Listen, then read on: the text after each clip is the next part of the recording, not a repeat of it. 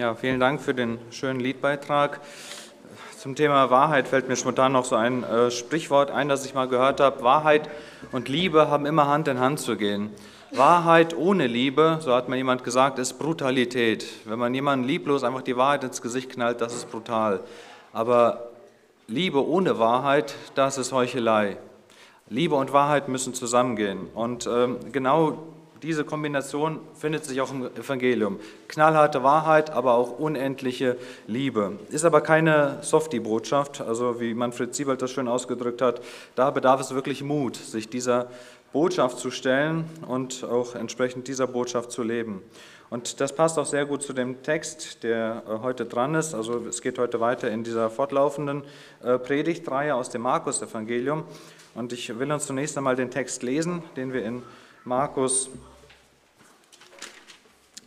6 äh, ab Vers 14, also 14 bis 29 finden. Und dann bete ich noch kurz mit uns. Markus 6, 14 bis 29. Und der König Herodes hörte das, denn sein Name wurde bekannt, und er sprach, Johannes der Täufer ist aus den Toten auferstanden, darum wirken auch solche Wunderkräfte in ihm. Andere sagten, er ist Elia. Wieder andere sagten, es ist ein Prophet oder wie einer der Propheten. Als das Herodes hörte, sprach er, es ist Johannes, den ich, den ich enthauptet habe. Er ist aus den Toten auferstanden. Denn er, Herodes, hatte ausgesandt und Johannes, er, und Johannes ergreifen und ihn ins Gefängnis binden lassen wegen der Herodias, der Frau seines Bruders Philippus, weil er sie zur Frau genommen hatte. Denn Johannes hatte zu Herodes gesagt, es ist nicht erlaubt, die Frau deines Bruders zu haben. Herodias aber stellte ihm nach und wollte ihn töten, und sie konnte es nicht, denn Herodes fürchtete den Johannes, weil er wusste, dass er ein gerechter und heiliger Mann war. Und er bewachte ihn und er gehorcht, und er bewachte ihn und gehorchte ihm in manchem und hörte ihn gern. Als aber ein gelegener Tag kam, als Herodes seinen Großen und Obersten und den Vornehmsten von Galiläa an seinem Geburtstag ein Gastmahl gab, da trat die Tochter der Herodias herein und tanzte. Und weil sie dem Herodes und denen, die bei ihm zu Tische saßen, gefiel, sprach der König zu den Mächtigen, Bitte von mir, was du willst, und ich will es dir geben. Und er schwor ihr, was auch, was auch immer du erbitten wirst, das will ich dir geben, bis zur Hälfte meines Königreiches. Sie aber ging hinaus und sprach zu ihrer Mutter, was soll ich erbitten? Diese aber sprach, das Haupt Johannes des Täufers. Und sogleich ging sie rasch zum König hinein, bat und sprach, ich will, dass du mir jetzt gleich auf einer Schüssel das Haupt Johannes des Täufers gibst. Da wurde der König sehr betrübt, doch um des Eides und um derer willen, die mit ihm zu Tische saßen, wollte er sie nicht abweisen. Und der König schickte sogleich einen von seinen Wachen hin und befahl, dass sein Haupt gebracht werde. Dieser aber ging hin und enthauptete ihn im Gefängnis und brachte sein Haupt auf einer Schüssel und gab es dem Mädchen, und das Mädchen gab es seiner Mutter. Und als seine Jünger es hörten, kamen sie und nahmen seinen Leichnam und legten ihn in ein Grab. Nun würde ich noch kurz gerne mit uns beten. Großer Gott, wir danken dir dafür, dass du uns nicht im Dunkeln tappeln lässt, sondern dass du uns das Licht deines Wortes gibst, das uns die Wahrheit sagt über uns, über die Welt, aber auch über dich. Und diese Wahrheit über dich ist so eine wunderbare Wahrheit. Du bist Liebe, du bist unendlich gnädig und du hast eine Lösung für unser Sündenproblem geschaffen in Jesus Christus. Und dieser wunderbaren Botschaft dürfen wir uns auch heute unterordnen, dürfen dir dafür die Ehre geben. Danke, dass du uns dein Wort gibst, das äh, uns dich groß macht, das uns aber auch zeigt, wie wir wirklich sind. Und darum bitten wir auch für heute, dass du durch dein Wort zu uns redest, dass wir uns wirklich in dem Spiegel deines Wortes erkennen, aber nicht daran verzweifeln, sondern dann unseren Blick auf dich richten, der uns aus diesem Dreck hinausziehen will und uns in dir groß machen will. Dafür danken wir dir. Segne uns beim Betrachten deines Wortes. Amen. Nun, äh, zunächst einmal Lob, will ich ein Lob aussprechen auf, diese, äh, auf dieses Konzept der, der, der, der, ja, ähm, der fortlaufenden äh, äh, Predigtreihe. Denn äh, ich weiß nicht, wer von euch hier am Wort dient, und das geht euch wahrscheinlich genauso wie mir. Diesen Abschnitt hätte ich sicherlich nie gewählt, wenn ich freiwillig einen Abschnitt hätte wählen dürfen. Also, das ist so ein Abschnitt, wo man sich im ersten Lesen sagt, boah, ja, es ist irgendwie, gehört zur Bibel, kann man auch mal lesen, aber daraus jetzt eine Predigt machen, also es gibt echt schönere Abschnitte, wenn ich das so menschlich mal sagen darf. Ähm, aber ich will uns einfach Mut machen, äh, sich auch mal mit solchen Abschnitten zu befassen, sei es in der stillen Zeit, also dass man die nicht, wie man das heute neudeutsch sagt, äh, skippt und sich einfach nur die Rosinen rauspickt, Johannes 3,16 und die schönen Stellen, sondern dass man sich auch mal mit solchen Abschnitten befasst und auch da merkt man, wie es in 2 äh, Timotheus 3, Vers 16 heißt, die ganze Schrift ist von Gott eingegeben und sie ist nützlich zur Lehre, zur Zurechtweisung, zur Besserung und äh, genauso ging es mir auch in diesem Abschnitt. Ja. Ähm, in der Vorbereitung hatte ich einen sehr großen Segen und ich hoffe, äh, dass ich das auch ein, ein wenig hier transportiert bekomme. Äh, nun aber bevor wir uns so in die Anwendungen, die aus diesem Text hervorgehen, äh, damit befassen, zunächst einmal grob das Textverständnis ähm, und auch mal so die Vorstellung von den Personen, die hier so erwähnt werden. Natürlich ist Johannes der Täufer eine der Hauptpersonen in diesem Abschnitt. Johannes der Täufer ist denen, die die Bibel lesen, sicherlich auch kein, äh, keine fremde Person. Es ist der Vorbereiter für unseren Messias, einer der Propheten überhaupt. Ja? Ähm, auch auf wundersame Weise geboren von einem Elternpaar, das eigentlich keine Kinder mehr kriegen konnten. Wir kennen die Geschichte ja, von Elisabeth und Zacharias. Und äh, dann ist dieser Johannes da und es war ein sehr charismatischer Prediger, der äh, es schaffte, viele Menschen zu begeistern. Ähm, ein Asket, der in sehr äh, ja, widrigen Verhältnissen lebte in der Wüste und äh, sehr hingegeben an seinen Dienst. Und äh, seine Hauptaufgabe war die Vorbereitung für den Messias. Nun, wie sieht so eine Vorbereitung für den Messias aus? Wenn der Retter der Welt, der, der die Menschen wieder mit Gott versöhnen will, was ist da an Vorbereitung notwendig?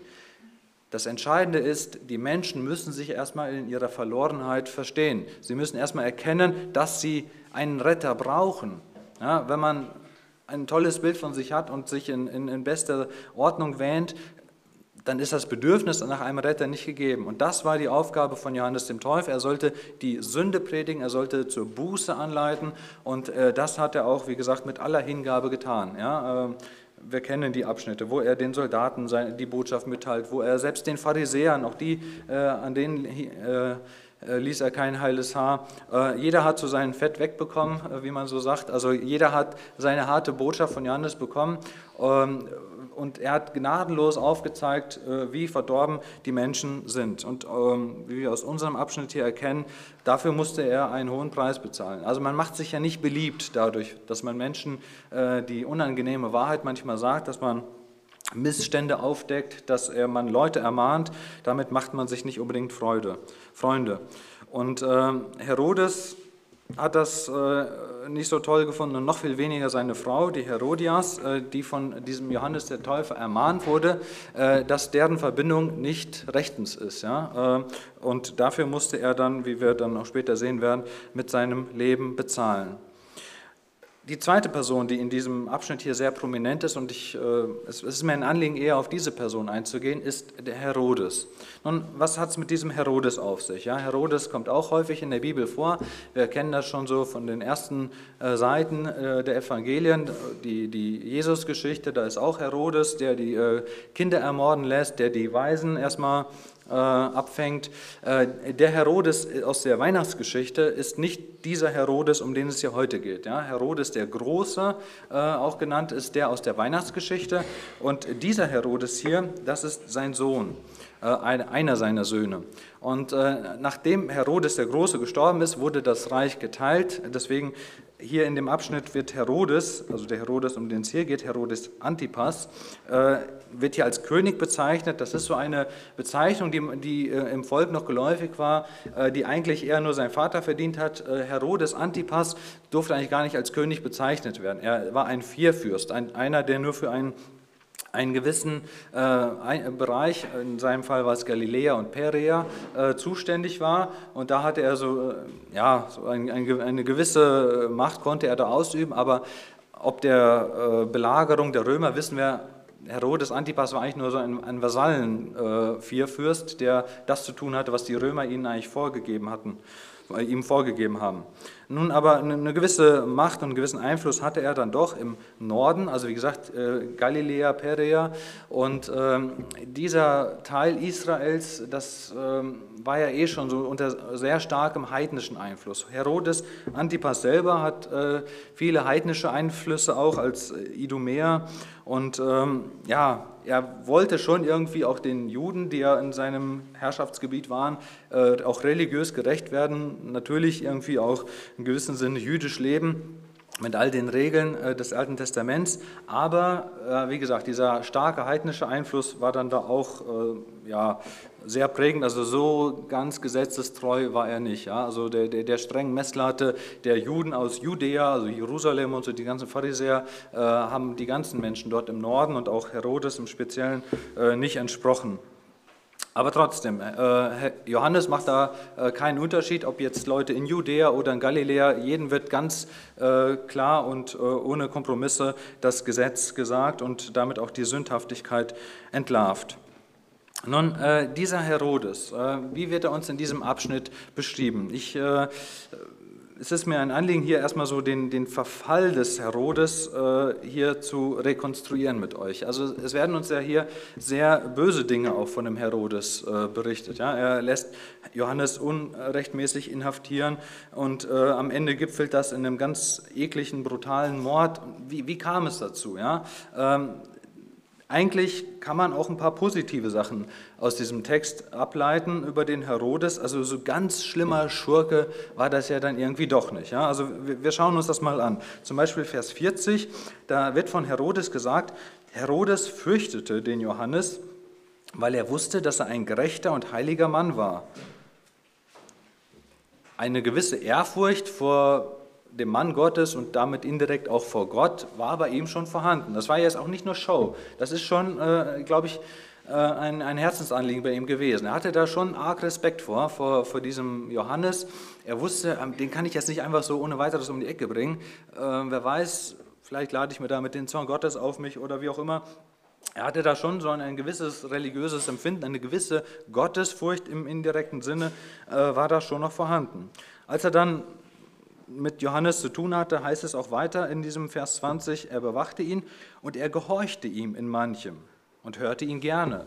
Also das ist so einer, dem war jetzt äh, Religion und die Botschaft Gottes nicht komplett einerlei. Ja? Der, der, der, hat sich schon immer wieder auch damit auseinandergesetzt. Er hörte den Johannes, hat manches auch in seinem Leben umgesetzt. Manches heißt nicht alles, ja? also manches dann auch nicht. Äh, aber irgendwie so, also so ein bisschen religiös und ein bisschen gut war er ja doch. Und ich will mal die steile These aufstellen, damit äh, kann er in gewissem Sinne repräsentativ für manch einen auch gelten, der regelmäßig zum Gottesdienst geht. Das ist, also, es ist, wie gesagt, jemand, der auch sich immer wieder diesem Einfluss äh, des Wortes Gottes und der Religion ausgesetzt hat und der dem gar nicht so ablehnend gegenüberstand. Ähm, also an sich kein ganz schlechter Kerl. Wie kam es jetzt zu diesem Bruch, zu diesem Verfall, zu diesem, wenn ich das mal so ausdrücken darf, äh, diesen ganzen Abschnitt können wir vielleicht überschreiben mit äh, Herodes Breaking Bad. Äh, Herodes gerät auf die schiefe Bahn. Also die einen oder anderen kennen vielleicht die berühmte US-Serie Breaking Bad, ist zu übersetzen mit auf die schiefe Bahn geraten. Habe es nicht gesehen, aber wenn ich mich da äh, wenn ich mich da recht informiert habe, äh, ist da die Story wie folgt. Da ist auch einer, der vielleicht gar nicht so ganz schlecht ist. Das ist ein, ein äh, Chemielehrer mittleren Alters, ein sehr biederer, spießiger Typ, der, wie man so sagt, vielleicht keiner Fliege was zu Leide tun würde.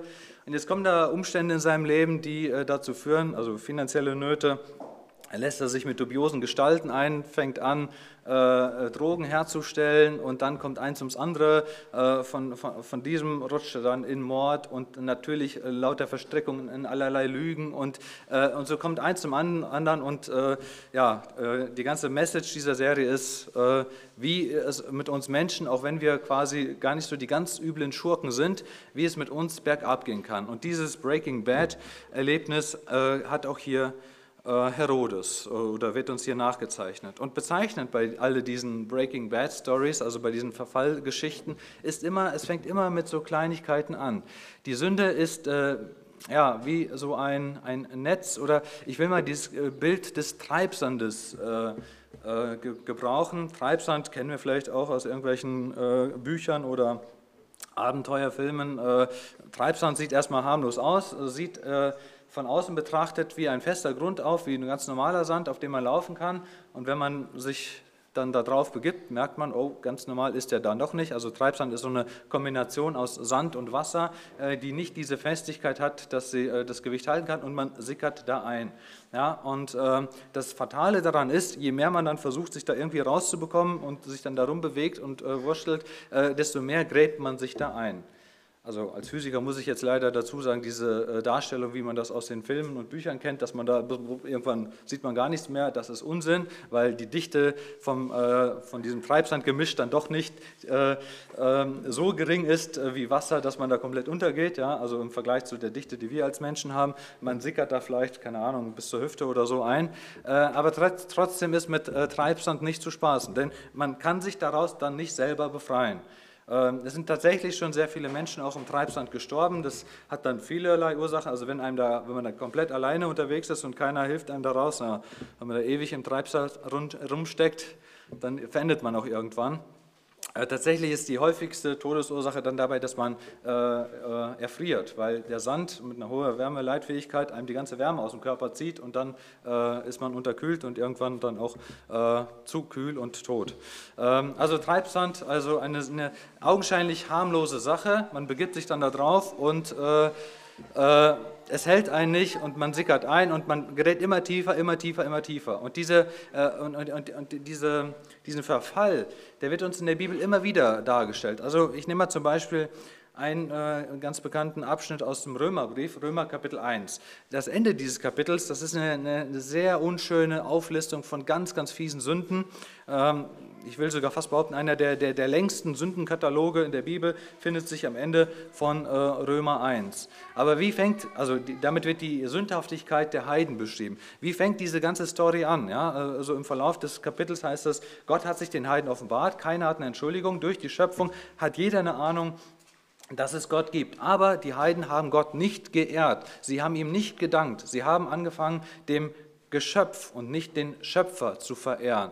Ja, und mit dieser kleinen Weichenstellung kommt der Stein ins Rollen und äh, eins kommt zum anderen. Äh, äh, Götzendienst, äh, sexuelle Verirrungen werden uns aufgelistet und dann gipfelt das in diesem äh, besagten äh, Lasterkatalog, der uns am Ende des Kapitels beschrieben wird. Oder nochmal ein Beispiel aus dem Alten Testament, äh, der König David, äh, seine unschöne Geschichte. Äh, wie, wie fängt es damit an? Ja, eigentlich kämpft sein Herr gegen die Ammoniter. Er als ehemaliger Heerführer und erprobter Kriegsmann, da wäre sein Platz eigentlich eher bei seinen, bei seinen Kämpfern gewesen. Aber nein, er genießt die Zeit zu Hause ganz gemütlich und ist nicht da, wo er hätte sein sollen. So, erster Fehler. Nächster Fehler, er geht abends spazieren und wirft seinen Blick dahin, wo er ihn hätte besser nicht hingeworfen. Er schaut einer fremden Frau beim Baden zu. Und dann wird aus diesem Blick eine Tat und um die Konsequenzen dieser Tat zu kaschieren, äh, gipfelt es in einem Mord, Lüge und wieder das volle Programm. Ja? Also Breaking Bad. Und Breaking Bad will auch nicht heißen, wie das von den äh, modernen Psychologen oft gesagt wird, die Umstände machen uns Menschen schlecht. Ja? Wir sind ja alle gut, aber wenn man an die falschen Freunde gerät oder irgendwie finanzielle Nöte hat oder whatever, äh, dann wird man auf einmal, äh, der man vorher so ein, so ein lieber, netter Mensch war, auf einmal wird man schlecht. Breaking Bad kann ich, würde ich viele eher bezeichnen als der Ausbruch des Bösen in uns drin. Ja? In uns steckt das Böse und es sind vielmehr die Umstände, die es schaffen, manchmal in einer gewissen Zeit dieses Böse zu verheimlichen. Wenn es uns irgendwie gut geht und, und, wir Leute haben, die uns irgendwie zum Guten mitziehen, schaffen wir es äh, mit einer ordentlichen Portion Heuchelei, dieses Böse, diese bösen Gedanken, all das, was wir im Herzen haben, für uns zu behalten und nach außen so lieb und brav zu tun. Es sind dann aber die Umstände, die das dann zutage fördern, die dann doch zeigen, was wirklich in uns steckt. Und genauso war es auch bei Herodes. Äh, wie fängt seine Abfallsgeschichte an? Äh, die erste entscheidende Weichenstellung, die wir hier von ihm finden, ist, dass er diese unrühmliche Allianz mit der Herodias eingegangen ist. Und Allianz nicht im Sinne von irgendeiner Kooperation oder Partnerschaft, sondern eine eheliche Verbindung, die dem Gesetz widersprochen hat. Es ist nach 3. Äh, Mose 18, äh, Vers 16 äh, vom Gesetz klar geregelt, es ist verboten, es ist dem Herrn eine Schande, ähm, wenn man äh, sich geschlechtlich mit der Frau seines Bruders abgibt. So ist das dort formuliert oder so ähnlich. Und ja, beim Herodes war es so, auch wenn der Text sagt das jetzt nicht so ganz klar, das ist aus anderen geschichtlichen Quellen, geht das hervor. Er ließ sogar seine eigene Frau, die er vorher hatte, die hat er entlassen und hat sich dann die Frau seines Bruders Philippus genommen. Und das war nicht rechtens. Und äh, sicherlich hat das seine Gründe gehabt, dass sie äh, dann miteinander geheiratet haben. Die haben sich gern gehabt und all das, was zu einer Ehe so dazugehört. Äh, aber es war nun mal nicht rechtens. Aber dieses Gebot, das hat dem Herodes und der Herodias schon gar nicht, äh, es hat ihnen nicht geschmeckt. Sie wollten sie, diese, diese Last des Gesetzes, wow, jetzt, äh, was schert es mich, dass da in 3. Mose 16, Vers 18 oder 18 Vers 16 sowas steht, ich, ich, wir wollen, wir haben uns lieb und es ist doch nichts Unanständiges, wenn zwei Menschen, die sich lieben, äh, aufeinander einlassen. Es äh, kann doch nicht sein, dass das da so kleinlich zu verstehen ist, wenn sie sich überhaupt so intensiv mit 3. Äh, Mose 18 Vers 16 befasst haben. Und das spricht genau auch in unserer Zeit. Es, es ist so, dass äh, uns manche Ordnungen Gottes in unser Leben unbequem vorkommen. Ja? Und wir denken, das ist doch, das ist doch nicht zeitgemäß. Also bitte, ähm, was, was ich, die, die, die Rolle der Frau in der Ehe oder im Gottesdienst. Oder ähm, auch wenn man mal dieses Beispiel nehmen mit ehelichen Verbindungen. Ja, es ist zum Beispiel im ähm, 2. Korintherbrief ganz klar gesagt, äh, zieht nicht an fremdartigem Joch. Und es ist ganz klar, was Paulus mit dieser Metapher meint. Äh, Klartext würde das so heißen, gehe keine eheliche Verbindung mit einem Ungläubigen ein. Das ist Gottes Gebot, das ist Gottes Ordnung, das, das Gott, Gott weiß es besser. Und natürlich, wenn, wenn ein, ein, ein, ein, nehmen wir mal eine gläubige junge Dame, die sich äh, äh, in einen Ungläubigen verliebt und andersrum, natürlich sagen die dann, ja, das, die sagt dann, das ist, kein, das ist kein schlechter Mensch, er lässt mich meinen Glauben auch leben, er glaubt zwar selber nicht, aber er lässt mich glauben und das kann doch nicht so gemeint sein, dass wir das, das gar nicht dürfen. Und äh, so empfinden wir manchmal diese Gebote Gottes als, als manchmal sogar fast als Schikane, als Last. Wir denken uns, oh, das, das kann doch wirklich nicht so ernst gemeint sein. Wir versuchen uns das irgendwie zurechtzubiegen. Aber Gott als der Schöpfer, unser, äh, als, als unser Schöpfer, weiß besser, was gut für uns ist. Und äh, seine Ordnungen gelten für Zeit und Ewigkeit. Ja? Äh, da, ist, äh, Gott steht auch über dem Mainstream oder äh, diesem gesellschaftlichen Konsens, wie andere das heute so handhaben. Und da kommen uns manche Gebote einfach unan, unbequem und unangenehm vor. Und äh, damit fängt das an. Er, er, er, missachtet dieses Gebot, er äh, lässt sich ehelich mit dieser Herodias ein. Ja, und damit hat er äh, sich eine ganz falsche Partnerin ans Bein gebunden, die ihn sehr zum äh, Bösen beeinflusst. Ja, es erinnert so ein bisschen an, an Ahab und Isabel im Alten Testament. Auch die hat gesagt, ja, was, wie kann das sein, du bist König und kriegst da den Weinberg nicht, bring den äh, äh Besitzer doch einfach um die Ecke, du bist König und äh, ja, du darfst das. Ja? Also äh, zum Mord angestachelt wurde schon Ahab von seiner schlechten Frau. Und ähnlich ist es auch hier. Wobei man sagen muss, Herodes hat es lange geschafft, diesen Kompromiss irgendwie noch zu leben. Er hat ja seine Frau, die wollte sofort, als Johannes ermahnt hat, wollte sie sofort, dass äh, ähm, Johannes seinen Kopf kürzer gemacht wird. Herodes schafft es, diesem bösen Einfluss zu widerstehen. Und äh, geht so einen Kompromiss ein. Er sagt, ich bringe ihn nicht um, ich äh, besänftige vielleicht meine Frau so ein bisschen, indem ich ihn einfach inhaftiere, ungerechterweise, äh, und dann hält die vielleicht Ruhe. Ja? Und so schafft er es vielleicht, eine Zeit lang mit diesem Kompromiss zu leben, der Kompromiss mit der Sünde. Und auch das ist etwas, was wir aus unserem Leben oft kennen. Wir haben etwas, wo wir wissen, das ist irgendwie nicht Gott wohlgefällig, ich lasse es ein, aber in meinem Leben zu. Und ähm, wir halten uns oft für stark, stärker als wir wirklich sind und für fähig, diesen Kompromiss irgendwie aushalten zu können. Das geht sicherlich auch eine Zeit lang gut. Andere bekommen das vielleicht nicht so mit oder es ufert auch nicht so sehr aus, es ist alles noch im Rahmen und äh, es, es, passiert doch da nichts Schlimmes. Ja? So wie Herodes äh, eine, eine, Zeit lang gut gefahren ist mit diesem Kompromiss. Aber äh, wir brauchen uns da nichts vorzumachen. Irgendwann ähm, holt es uns ein und äh, es eskaliert, genauso wie es auch in dieser Geschichte eskaliert. Dieser Kompromiss, der ging nicht lange gut. Ähm, Vers 21, als ein gelegener Tag kam, als Herodes seinen Großen und Obersten und den Vornehmen von Galiläa an seinem Geburtstag ein Gastmahl gab, äh, da kommt eins zum anderen, da äh, tritt dann die Tochter der Herodias auf, Salome, wie wir aus anderen Abschnitten wissen, und ähm, ja, sie führt einen erotischen Tanz vor und das äh, bricht beim Herodes alle Dämme, alle seine Sicherungen brennen da durch und all das, was er, wo er vorher meinte, so stark zu sein, ich habe das doch alles im Griff. Äh, also es ist mit seiner, mit seiner religiösen Einstellung, mit seinem Gewissen, mit, seinem, äh, mit seinem Denken ist es geschehen, als äh, diese junge Dame ihre Hüften anfing zu schwingen. Und ähm, es kommt, wie es kommt. Er wurde dann, auch wenn wider Willens, äh, zum Mörder und äh, hat erkannt, äh, ich bin dem doch nicht Herr geworden. Und die Bibel warnt vor solchen Kompromissen mit der Sünde. Ähm, ein Abschnitt möchte ich uns mal dazu lesen aus Sprüche, Kapitel 6, ab Vers 23, wo es auch genau um diese ähm, Sünden auf der, auf der sexuellen Ebene geht, wo wir uns manchmal vielleicht für stark halten, denken, ach, ich, ich, ich kann das handeln, ja, ich habe das alles im Griff, das eskaliert schon nicht, äh, es ist ja nur ein kleiner Flirt oder so, ja, und so, so denken wir, wir sind der Sache her. Ähm, aber Sprüche 6 ab Vers 23 sagt dann, äh, denn das Gebot ist eine Leuchte und das Gesetz ist ein Licht. Unterweisung und Ermahnung sind ein Weg des Lebens. Ja, wir denken hier schon mal an Johannes, der diesen treuen Dienst getan hat. Er hat Herodes das Licht des Evangeliums gezeigt. Aber äh, er hat sich, Herodes hat sich auf diesen Kompromiss eingelassen. Und dieser Kompromiss mit der Sünde wird dann hier ähm, ab Vers 24 beschrieben, um dich zu bewahren vor der bösen Frau, vor der glatten Zunge der Fremden. Begehre nicht in deinem Herzen nach ihrer Schönheit und lass dich nicht fangen von ihren Blicken. Denn um einer hurerischen Frau willen kommt man, um, kommt man an den Bettelstab, und die Frau eines anderen gefährdet die kostbare Seele. Kann jemand Feuer in seinem Gewand tragen oder seine Kleider, mit, äh, ohne dass seine Kleider in Brand geraten? Oder kann einer auf glühenden Kohlen schreiten, ohne, dass, ohne sich die Füße zu verbrennen?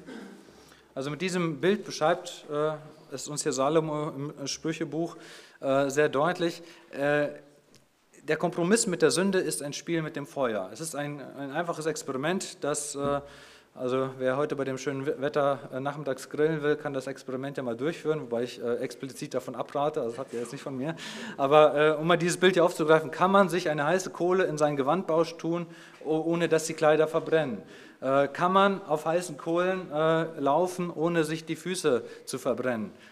So ist das Spiel mit der Sünde. Ja? Man kann nicht irgendwelche Kompromisse mit der Sünde eingehen. Es kommt irgendwann äh, zum Eklat, äh, wie es auch hier der Fall war. Und äh, dieses, nochmal dieser Begriff Breaking Bad, es bricht aus uns heraus. Wir, äh, es wird sich zeigen, was Böses in uns steckt. Und äh, wir wollen jetzt in diesem, in diesem Abschnitt hier nicht nur auf Herodes mit dem Finger zeigen, sondern was uns dieser Text lehrt. Ich habe ja schon gesagt, dass Herodes im gewissen Sinne repräsentativ für uns alle gilt und nicht nur für irgendwelche Schurken auf der Straße, sondern auch für uns fromme ähm, Gottesdienstgänger, weil, wie gesagt, auch Herodes hatte seine frommen Ambitionen. Aber wir brauchen nicht zu gut von uns zu denken. Also denk dir die schlimmste Sünde äh, unter niedersten Beweggründen und glaube, dass du dazu in der Lage bist. Du brauchst nicht so gut von dir zu denken. Ich sage das natürlich auch zu mir. Vielen Dank. Ähm, äh, du brauchst nicht so gut von dir zu denken, dass du nie in der Lage wärst, einen Ehebruch zu begehen oder ein, sogar einen Mord zu begehen oder was auch immer. Wir sind alle so sündig und verderbt, dass äh, wir zu den schlimmsten Gräueltaten in der Lage sind. Und das ist einer der, der größten Fehler, die wir machen können, uns dieser Wahrheit zu verschließen, um das Stichwort von heute nochmal aufzugreifen, dass wir denken, ich nicht, ich bin ein Guter, äh, ich habe so meine kleinen, okay, meine kleinen äh, Schwächen, aber zu so fiesen Sachen wäre ich nicht in der Lage. Falsch gedacht. Wir sind alle zu den äh, schlimmsten Schurkentaten in der Lage. Und äh, ja, wie geht es jetzt weiter? Jetzt ist diese fiese Gräueltat vollbracht. Äh, Herodes wurde wider Willens zu einem grausamen Mörder. Äh, was hat das mit ihm gemacht? Diese eigentliche Geschichte ist ja nur eine, eine Rückblende. Das heißt, so, wenn wir mal die, die Chronologie des Markus-Evangeliums äh, hier mal aufgreifen, äh, da heißt es eigentlich schon in Kapitel 1, Vers 14, nachdem aber ähm, Johannes, an, äh, nachdem aber Johannes gefangen genommen worden war, kam Jesus nach Galiläa und verkündigte das Evangelium vom Reich Gottes. Also diese eigentliche Geschichte von dem Tod des Johannes ist chronologisch hier schon in 1, Vers 14 zu verorten. Das ist jetzt hier nur ein, ein, ein zeitlicher Rückblick. Wie kam der nochmal zustande? Ähm, wir hatten es ja auch schon in, in der letzten äh, Predigt äh, zu äh, Markus Evangelium von Alex gehört. Jesus wird langsam bekannt in Galiläa. Und jetzt der Herodes, der diese Leiche im Keller, im wahrsten Sinne des Wortes, beziehungsweise er wurde ja dann begraben, aber naja, der, der diese Schandtat noch, äh, wer weiß, vielleicht lag die schon ein, zwei Jahre zurück, äh, die war noch so präsent bei ihm. Äh, als Jesus jetzt in Galiläa bekannt wurde, war ihm klar, wow, das muss Johannes der Täufer sein. Und wenn man sich mal so auch so den religiösen Background von dem Herodes anschaut, ist das schon ein ganz starkes Stück, dass der sowas sagt. Äh, Herodes ist theologisch eher so den Sadduzäern zuzuordnen, die eigentlich Auferstehung äh, leugnen.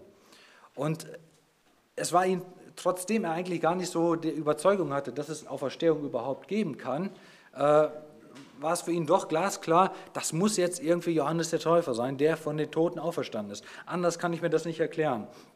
Und äh, was man merkt, der Mann, der war von einem mega schlechten Gewissen gequält. Wer Sünde im Leben hat, es lässt einen nicht los. Und auch dieses berühmt-berüchtigte Gras, was irgendwann darüber wächst, gibt es nicht. Ja? Äh, wir haben von Gott die, diese sehr wertvolle, ähm, ich sag mal, dieses sehr wertvolle Organ äh, bekommen, das Gewissen, äh, das uns einfach daran erinnert. Es quält einen, es macht einen kaputt und es ist nicht so, dass da irgendwann, na komm, äh, vergangen und vergessen. Und äh, dann hat man seinen Frieden darüber, sondern, Entschuldigung,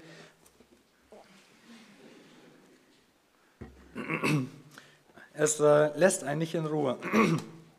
Und äh, es erinnert ja auch an, an, an, den Abschnitt, den ich auch nochmal lesen will aus äh, dem Psalmbuch, äh, nämlich Psalm 32, wo David mit besagter Sünde, was ich auch schon mal gesagt hatte, äh, sein Ehebruch, sein Mord, äh, wo es ihm ähnlich erging wie dem Herodes.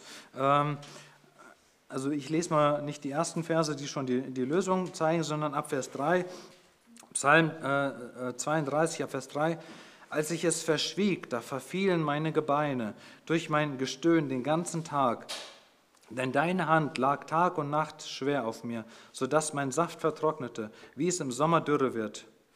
Und erst als er dann wie er dann Vers 5 sagt, da bekannte ich dir meine Sünden und verbarg meine Schuld nicht. Ich sprach, ich will dem Herrn meine Übertretung bekennen, da vergabst du mir meine Sündenschuld. Und deshalb konnte er, äh, wie in den ersten Versen ausgedrückt, also 1 und 2, äh, wohl dem, dessen Übertretungen vergeben sind, dessen Sünde zugedeckt ist. Wohl dem Menschen, dem der Herr seine Schuld nicht anrechnet. Erst als David es vor Gott bekannt hatte und Vergebung erfahren hat, das und nur das wirkt Befreiung.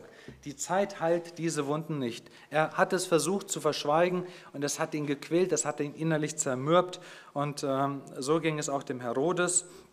Und äh, so wird es auch uns gehen. Wenn wir versuchen, Sünde zu verheimlichen, äh, es wird irgendwann offenbar. Es ist nichts verborgen, was nicht offenbar werden wird, so sagt es uns die Schrift. Es kann vielleicht sein, dass es Zeit dieses Lebens nicht offenbar wird, aber es kommt die Stunde, äh, wo wir uns im Lichte äh, der Ewigkeit, im Lichte des, äh, im Lichte Gottes sehen müssen und da bleibt jede, auch noch so kleine Sünde, nicht verborgen. Sie wird aufgedeckt und wenn wir nicht Vergebung haben, dann müssen wir selber die Schuld dafür tragen. Nun, dieser Herodes hat sich aber weiter mit seiner Schuld gequält. Und was ist jetzt so die Hauptbotschaft aus diesem Abschnitt? Ist jetzt die Take-Home-Message, ja, wir sind alle Sünder, und irgendwann geht es uns allen wieder Herodes. Äh, Sünde wuchert in unserem Leben und irgendwann äh, hat sie uns komplett eingenommen und wir werden, sind dazu verdammt, schlimme Schurken zu werden. Äh, sind wir alle jetzt diesem Schicksal erlegen? Nein.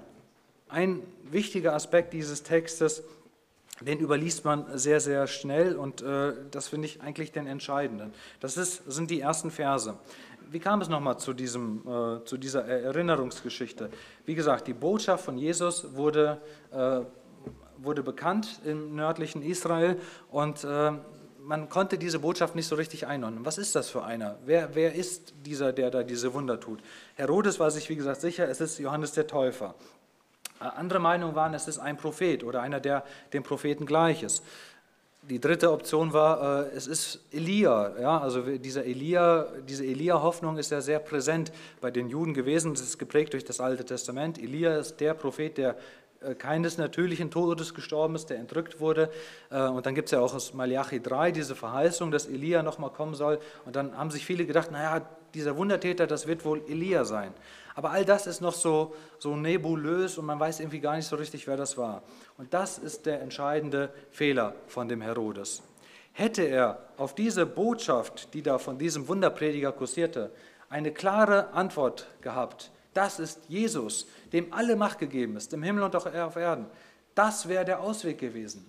Aber statt auf die Wahrheit über diesen Wunderprediger zu hören, war er so mit sich selbst beschäftigt, mit seinem schlechten Gewissen, dass er diesen klaren Blick auf Jesus nicht hatte. Nun, wie ist dieser klare Blick auf Jesus? Den zeichnet uns auch das Markus-Evangelium. In den ersten, äh, schon im ersten Kapitel wird uns gesagt, äh, Jesus ist der Mächtige, der Mächtige, der, äh, der Macht hat über die Krankheiten, der äh, Macht hat über den Aussatz, der Macht hat über, über die Naturgewalten. Aber, ganz wichtiger Abschnitt, äh, Kapitel 2, äh, wo der Gelähmte von seinen Freunden gebracht wird und äh, aus dem Dach abgelassen wird, da wird klar, Jesus ist auch derjenige, der Macht hat über die Sünden. Ja, wir werfen da nochmal einen Blick drauf. Äh, Markus Kapitel 2, ab Vers 5. Also dieser Gelähmte wird jetzt durch das Dach herabgelassen und dann heißt es, als aber Jesus ihren Glauben, also den Glauben der Freunde sah, sprach er zu dem Gelähmten, Sohn, deine Sünden sind dir vergeben. Es saßen aber auch dort etliche von den Schriftgelehrten, die dachten in ihrem Herzen, was redet dieser solche Lästerung? Wer kann Sünden vergeben als nur Gott allein? Und zugleich erkannte Jesus in seinem Geist, dass sie so bei sich dachten und sprach zu ihnen, warum denkt ihr dies in euren Herzen? Was ist leichter zu dem Gelähmten zu sagen, dir sind deine Sünden vergeben oder zu sagen, steh auf, nimm deine Liegematte und geh umher? Damit ihr aber wisst, dass der Sohn des Menschen Vollmacht hat, auf Erden Sünden zu vergeben, sprach er zu dem Gelähmten. Ich sage dir, steh auf, nimm deine Liegematte und geh heim. Und er stand sogleich auf, nahm seine Liegematte und ging vor aller Augen hinaus, sodass diese alle erstaunten. Gott priesen und sprachen, so etwas haben wir noch nie gesehen. Also das war dem Herodes leider verborgen. Er hatte nur gehört, das ist irgendwie so ein Wundertäter, aber Jesus als derjenige, der Vollmacht hat, Sünden zu vergeben, das war ihm nicht klar. Gott gab ihm viele Gelegenheiten. Er hätte das hier schon hören können. Und äh, wer die Bibel kennt, weiß, dass es ja irgendwann eine Zeit später auch zur Begegnung zwischen Herodes und Jesus kommt. Nämlich als Jesus schon gefangen genommen war ähm, und unter dem Gericht von äh, Pontius Pilatus stand, der dann irgendwie hört, ah, du bist aus Galiläa, was für ein guter Zufall. Herodes, der eigentlich für Galiläa zuständig ist, ist für das Passafest jetzt gerade auch in Jerusalem, dann schicke ich dich jetzt erstmal zu Herodes. Und da kommt es dann zu dieser Begegnung, wo es dann auch wörtlich heißt, Herodes hatte schon lange den Wunsch, Jesus zu sehen. Aber weswegen hatte er den Wunsch? Nicht, weil Jesus der Sündenvergeber war, sondern weil er einfach schaulustig war. Er wollte von Jesus entertained werden. Er wollte, er wollte Wunder sehen. Und dann heißt es so ganz traurig, aus dieser Begegnung. Jesus tat keine Wunder. Herodes war maßlos enttäuscht. Er machte sich auch lustig über, über äh, Jesus. Und äh, das, was eigentlich die Lösung für das Problem seines Lebens war, dieses quälende Gewissen für den Mord des Johannes und alle anderen Sünden, die ihn sicherlich noch quälten, das stand leiblich vor ihm und er hat eine ganz falsche Vorstellung von Jesus, möchte nur von ihm bespaßt werden, wird er nicht, also macht er sich selber lustig über Jesus und lässt diese Gelegenheit fahren. Und damit steht und fällt auch unser Schicksal, dass wir mit der Sünde erleiden oder nicht. Wie denkst du über Jesus? Hast du eine klare, ein klares Verständnis davon, wer Jesus ist und was Jesus eigentlich in deinem Leben bewirken will? Wenn wir nicht Jesus als den denjenigen kennen, der unsere Sünde hinwegnimmt, der unsere Schuld vergibt, der für unsere Schuld bezahlt hat, dann werden wir der Sünde nicht Herr. Die Sünde wird in unserem Leben wie ein Krebsgeschwür um sich fressen und wir werden Schuld auf Schuld auf uns laden und diese Strafe für diese Schuld irgendwann selber vor Gott tragen müssen. Aber wer Jesus kennt, der weiß, Jesus hat die Vollmacht, Sünde zu vergeben. Jesus kann ich meine Sünden bekennen. Er schickt mich nicht weg, egal ob ich jetzt gemordet habe oder Ehe gebrochen habe. Äh, Jesus schickt niemanden weg. Wer zu mir kommt, den werde ich nicht hinausstoßen, hat Jesus gesagt. Mit all unseren Sünden können wir zu Jesus kommen. Und das ist eine herrliche Botschaft. Wir, wir sind ja, wie Nico gesagt hat, Weltmeister darin, uns rauszureden, uns äh, Sünde zu kaschieren, uns äh, frommer zu heucheln, als wir sind. Das brauchen wir alles nicht. Jesus sieht uns sowieso so, wie wir sind.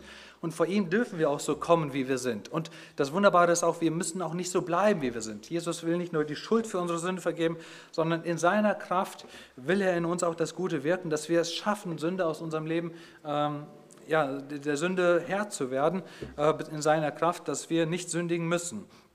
Ich möchte abschließen noch mit ein paar äh, Zitaten aus dem ersten Johannesbrief. Äh, Thorsten wird uns sicherlich da nochmal ausführlicher durchführen, aber im, im im ersten Johannesbrief, im zweiten Kapitel heißt es so wunderbar, Johannes schreibt, dies schreibe ich euch, damit ihr nicht sündigt. Ja, Sünde macht unser Leben kaputt. Wer Kompromisse mit der Sünde eingeht, der, den wird auch als Christ, den wird Sünde erlahmen. Ja, wir brauchen nicht glauben, das Thema Sünde ist nur was für Ungläubige. Auch wenn du als Christ bewusst in Sünde lebst, lebst die du nicht aufräumst, Sünde wird... Äh, dich lahmen im Glaubensleben, ja, so wie es im Hebräerbrief heißt. Äh, lasst uns ablegen die Sünde, die uns so leicht umstrickt und uns träge macht. Sünde lahmt uns in unserem Glaubensleben. Sie nimmt uns die Freude, sie trübt die Gemeinschaft zum Herrn.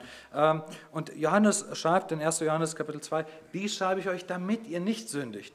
Aber wenn jemand sündigt, so haben wir einen Fürsprecher beim Vater, Jesus Christus, der gerecht ist. Er ist die Sühnung für unsere Sünden, nicht nur allein für die unseren, sondern auch für die der ganzen Welt. Das hätte der Herodes verstehen müssen. Und nicht nur so eine nebulöse, dunkle Vorstellung von Jesus, die, äh, äh, mit der man eigentlich gar nichts anfangen kann, sondern diese klare Botschaft von Jesus ist, Jesus vergibt Sünde und äh, dafür ist es erstmal notwendig, dass wir uns äh, unsere Sünde bekennen, dass wir zu unserer Schuld stehen, aber äh, von Jesus auch die Vergebung erfahren.